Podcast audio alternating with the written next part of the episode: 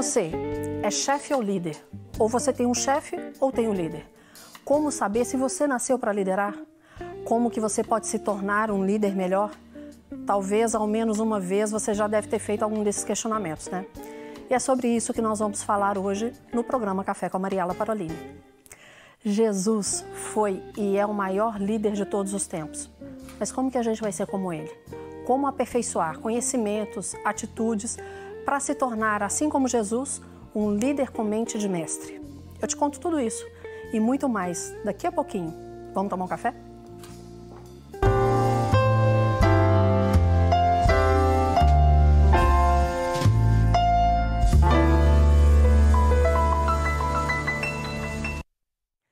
Maurício Amorim, que é meu convidado de hoje. Obrigada, Maurício. Ele é diretor da Mastermind Minas Gerais, uma das principais escolas de treinamento de líderes no mundo. O seu trabalho é ser um agente transformador na vida de outras pessoas. Mas é antes, claro, ele teve que aprender a ser um grande vendedor, um treinador de líderes e ter a sua independência financeira. Você também deseja alcançar esses objetivos? Então acompanhe o nosso bate-papo e não perca as dicas do Maurício, não. Você vai gostar. Só que antes, claro, tem que ser acompanhado com um bom café. Boa conversa, sempre bom café. E o Pedro Henrique, da Minas State Coffee Group, está aqui conosco de novo. Muito obrigada, Pedro. Eu que agradeço. Qual café que você trouxe para a gente hoje na prensa francesa? Então, hoje a gente trouxe a prensa francesa, que é um café é, da região da, da Serra da Mantiqueira, é um café da região de sul de Minas.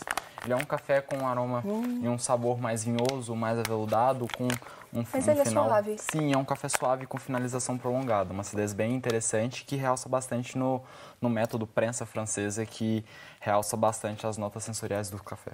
Você me disse num outro programa que por não ter nenhum papel, nenhum filtro, realça os olhos, realça tudo. nele, né? Exatamente. O fato do a prensa francesa ser um método que não usa nenhum tipo de filtro papel, que ele não retém nenhum tipo de óleo, não retém nenhum tipo de sabor do café. E, na minha opinião, é o método mais, mais fiel a um café de qualidade.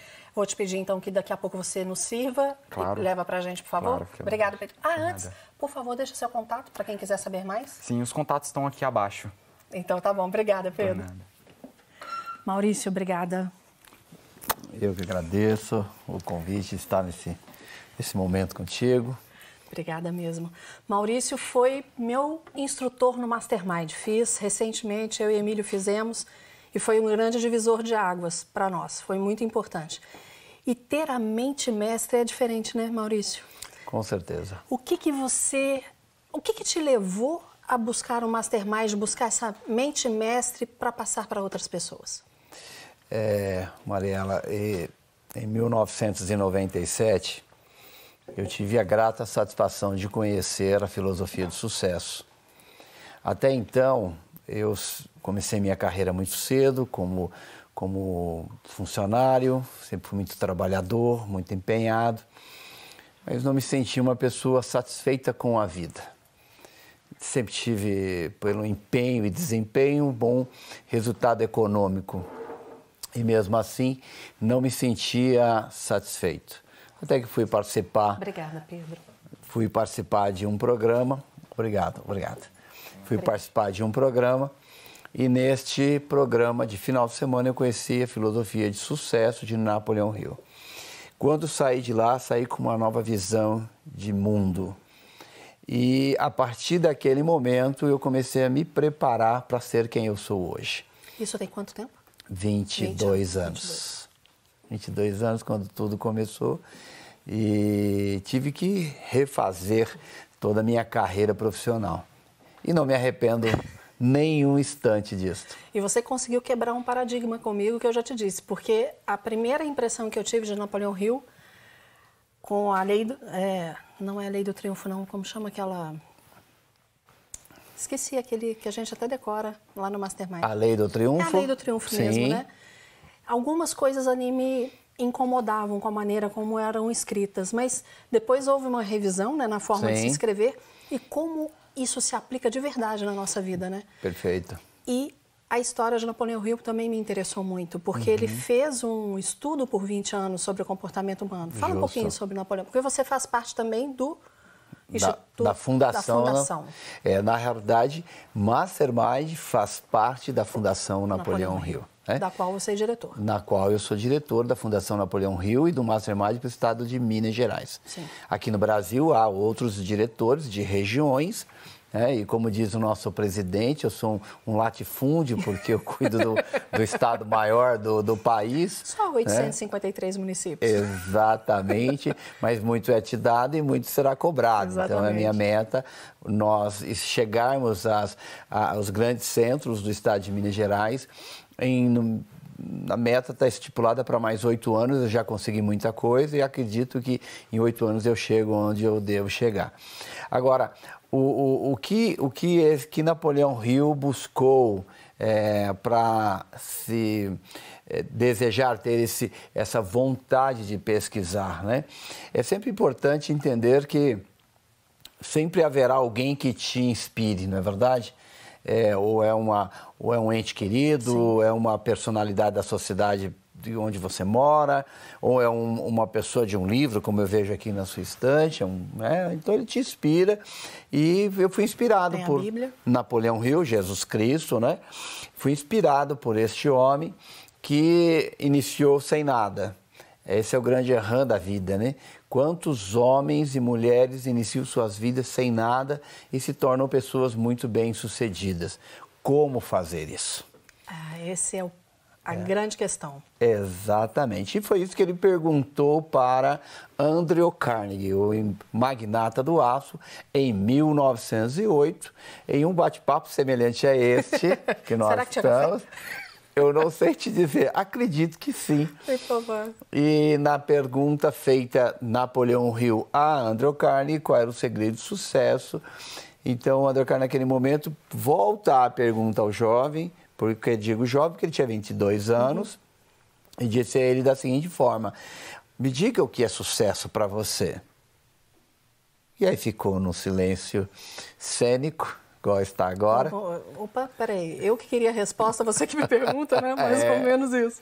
Então ele parou e o próprio magnata explicou. Rio, se sucesso para você é ganhar dinheiro, temos o Mastermind. Então, o que é Mastermind? Unir as pessoas em torno de um objetivo comum. Alinhamento de mentes. Justamente. O que Jesus Cristo fez com muita propriedade. É? Ele uniu doze homens com mentes diferentes, com culturas eclesiásticas iguais, mas cada um em um lugar diferente, um mapa mental diferente, o território exatamente igual, né? E uniu essas pessoas, apresentou a eles uma visão, uma missão, e hoje 2019 anos depois, falamos deste homem que impactou a humanidade, dividiu o tempo e é o mentor da maior religião do planeta, que é o cristianismo. Você também cristão como eu, cristão protestante também, e uma coisa que me chamou muita atenção, porque durante a, o seu treinamento, que são 12, foram 12 semanas especificamente no Mastermind Lince, né? Uhum.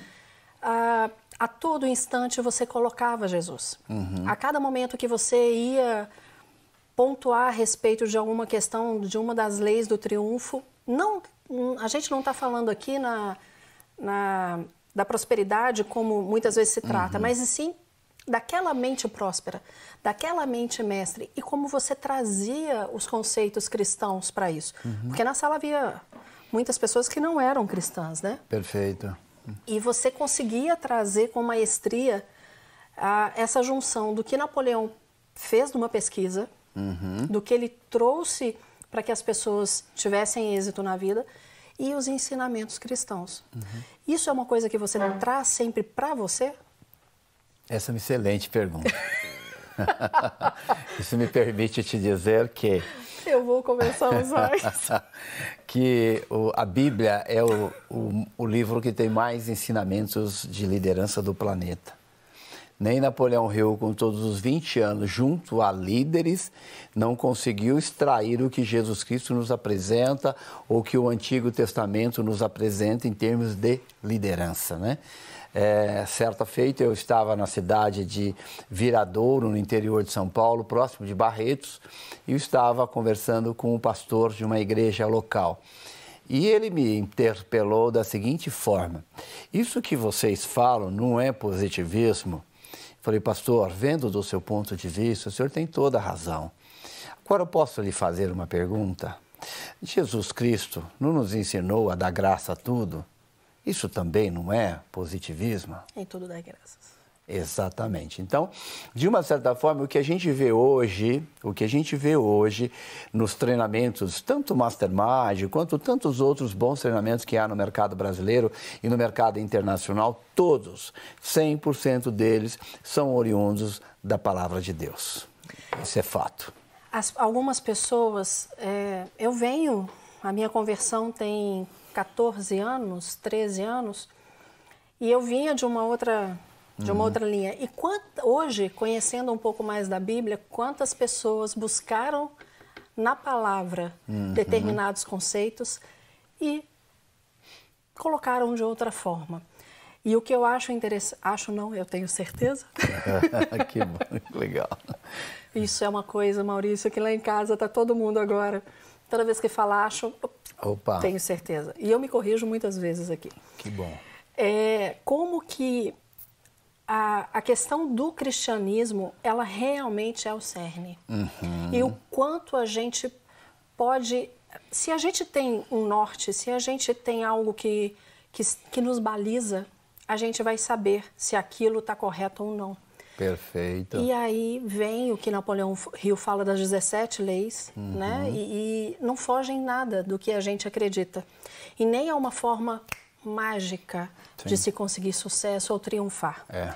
Eu não sei, o Emílio tem na, no celular dele aquele haja com entusiasmo e será um entusiasta, e eu coloquei no nosso carro. Que então legal. fica do lado uhum. do volante aqui em cima, haja com entusiasmo e será será entusiasta. E isso faz muita diferença, porque a maneira como a gente se entusiasma com aquilo que a gente acredita, Uhum. Né? Como que eu vou realmente transmitir para a pessoa e comunicar a ela algo que realmente faça sentido e que a gente consiga fazer esse alinhamento de, me de mentes mestras. Né? Perfeito. Né? Maurício, tem algum caso que você presenciou nesse tempo seu de instrutor mastermind uhum. que você perceba o quanto a comunicação da pessoa modificou? Eu vi vários lá no nosso treinamento, mas você pode citar algum especificamente? Sim, sim, sim. Eu, eu lembro perfeitamente de um caso é, de um jovem é, de uma empresa na cidade de Sertãozinho, interior de São Paulo, cidade sucroalcooleira, onde os ribeirão pretanos dizem que Sertãozinho é o, é o, o parque industrial de Ribeirão Preto. E lá um rapaz, é, um empresário que tinha muita dificuldade em falar em público, tinha muita dificuldade de se relacionar com as pessoas e, e ele veio fazer o tratamento juntamente. Então, só um instantinho, a gente vai deixar para depois do Opa. intervalo, porque eu quero te servir um pedaço daquele panetone, porque eu falo que panetone é em qualquer época. É verdade. Então, uns pedacinhos daquele panetone e a gente já volta para saber o que mudou nessa pessoa que tinha medo de falar em público.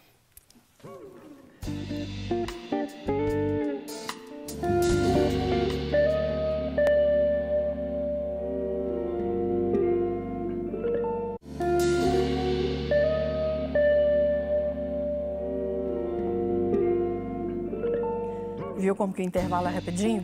Nós já estamos de volta falando sobre liderança, como aperfeiçoar conhecimentos e ser um líder com mente de mestre, assim como foi Jesus, é claro. E sobre isso que eu estou conversando com Maurício Amorim, diretor da Mastermind em Minas Gerais. Continuamos com o nosso café, servido pelo Pedro Henrique Gomes, da Minas State Coffee Group.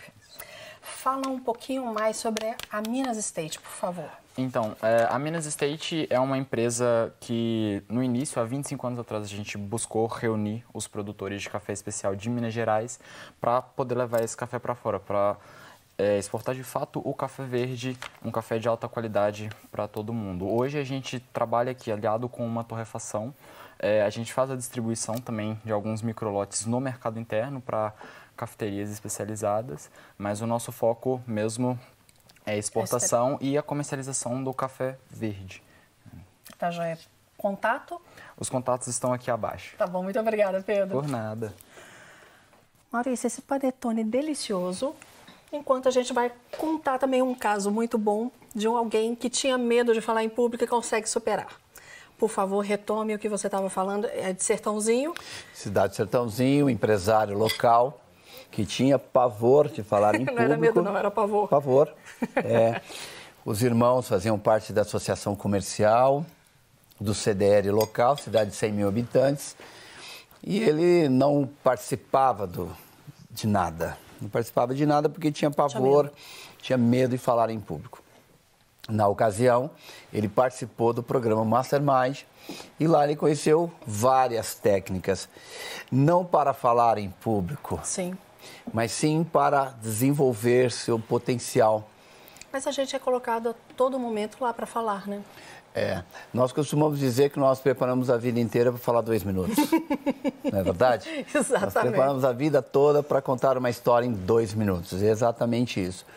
E, e a evidência que ficou forte para mim, que eu, eu certo, na, naquele ano que ele fez o treinamento, todas, tradicionalmente as, as, as associações comerciais, final de ano, faz uma festa e lá não era diferente, Sim. Sertãozinho não era diferente, no, no, no clube local.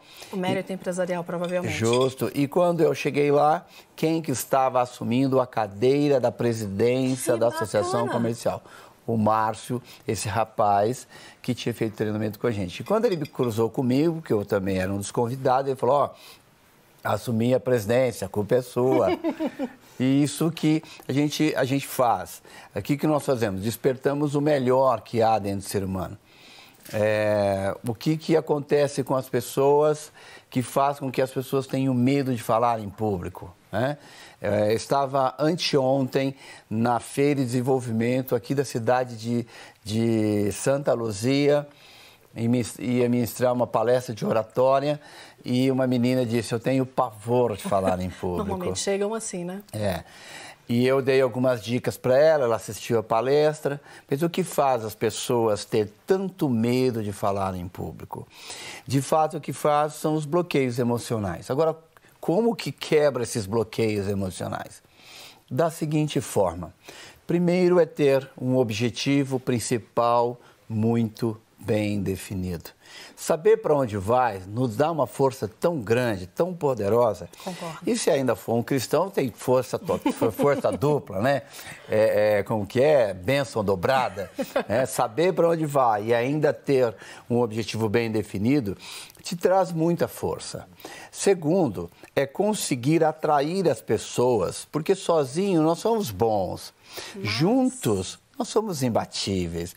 Jesus Cristo que dividiu a história antes dele e depois dele, trouxe 12 pessoas. Isso que as 12 pessoas que estão inscritas, mais aqueles 70 que estavam lá no monte, que de quando em quando ele ia orar.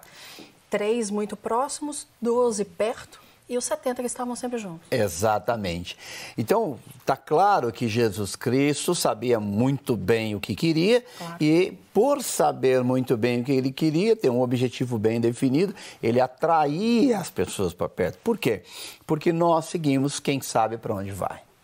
Então, uma pessoa que quer trabalhar essa questão do falar em público, ela tem que definir muito bem o que ela quer. Ao fazer isso, ela constrói uma força interior.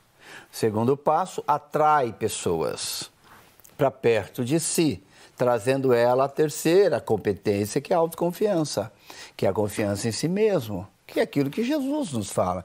O reino de Deus é conquistado a força. Exatamente assim. O sucesso no plano material é conquistado a força, trabalhando, acordando muito cedo, dormindo muito tarde, lendo Nos muito deu livro. habilidade para isso. Exatamente. Esse é o grande milagre. E eu sempre digo que se somos a imagem e semelhança dele, temos que gostar do que nós somos. Exatamente, exatamente. Porque ele não ia fazer algo que fosse ruim.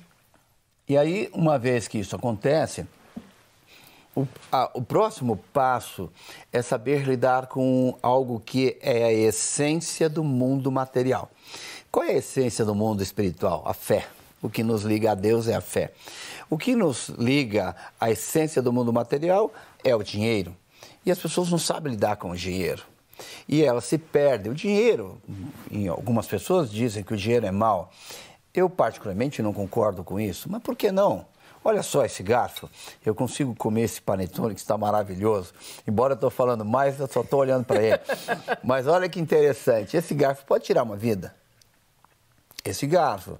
O culpado é o garfo, o culpado quem, quem ocupa o, quem está com o garfo. Quem está com ele. Exatamente. Conheço homens que com, com recursos econômicos fazem coisas espetaculares, como o próprio eh, eh, pastor Márcio Valadão, como outros grandes homens no planeta, que com recursos econômicos fazem coisas extraordinárias. Exatamente. Também conheci homens que pegaram o dinheiro e fizeram atrocidades. Então, dinheiro não é algo mal. Agora, tem que saber como lidar com ele. Sim. Aí Napoleão Hill ensina a gente a lidar com dinheiro.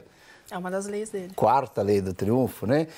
Hábito de lidar com esse dinheiro. Isso é dito desde o início do tempo por José, que ensinou os egípcios a guardar a quinta parte.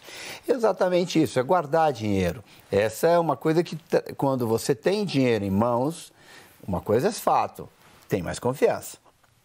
Não é verdade? Ou tudo facilita. Tudo e se facilita. eu sei como lidar com ele até no momento de escassez, eu ainda ter? Aí faz a diferença. Agora, o grande segredo não é só lidar com ele no momento de escassez, é no, no momento de abundância. abundância sim, na... Porque é onde as pessoas se perdem. Você falou de José, foi o que ele fez. No momento de abundância, ele guardou. poupava porque sabia que teria escassez. Exatamente, porque sempre haverá verões e sempre haverá invernos. Sim na vida de todos nós, seres humanos. Então é muito importante pegar essa sabedoria divina e trazer para a sua vida pessoal e profissional. Quarta, a quinta lei do, do, triunfo é a liderança e sustentação. As pessoas começam e não terminam. Mas por que, que elas não terminam? Porque não sabem para onde, onde, vão. Não tem objetivo. Né? Então, você que está nos ouvindo, lembre-se, né? É, é, tem um bom planejamento estratégico, que é, nós chamamos de objetivo bem definido, porque com certeza vai dar sustentação para isso lá no futuro, quando as, as, as dificuldades acontecerem, que isso é natural. Sim.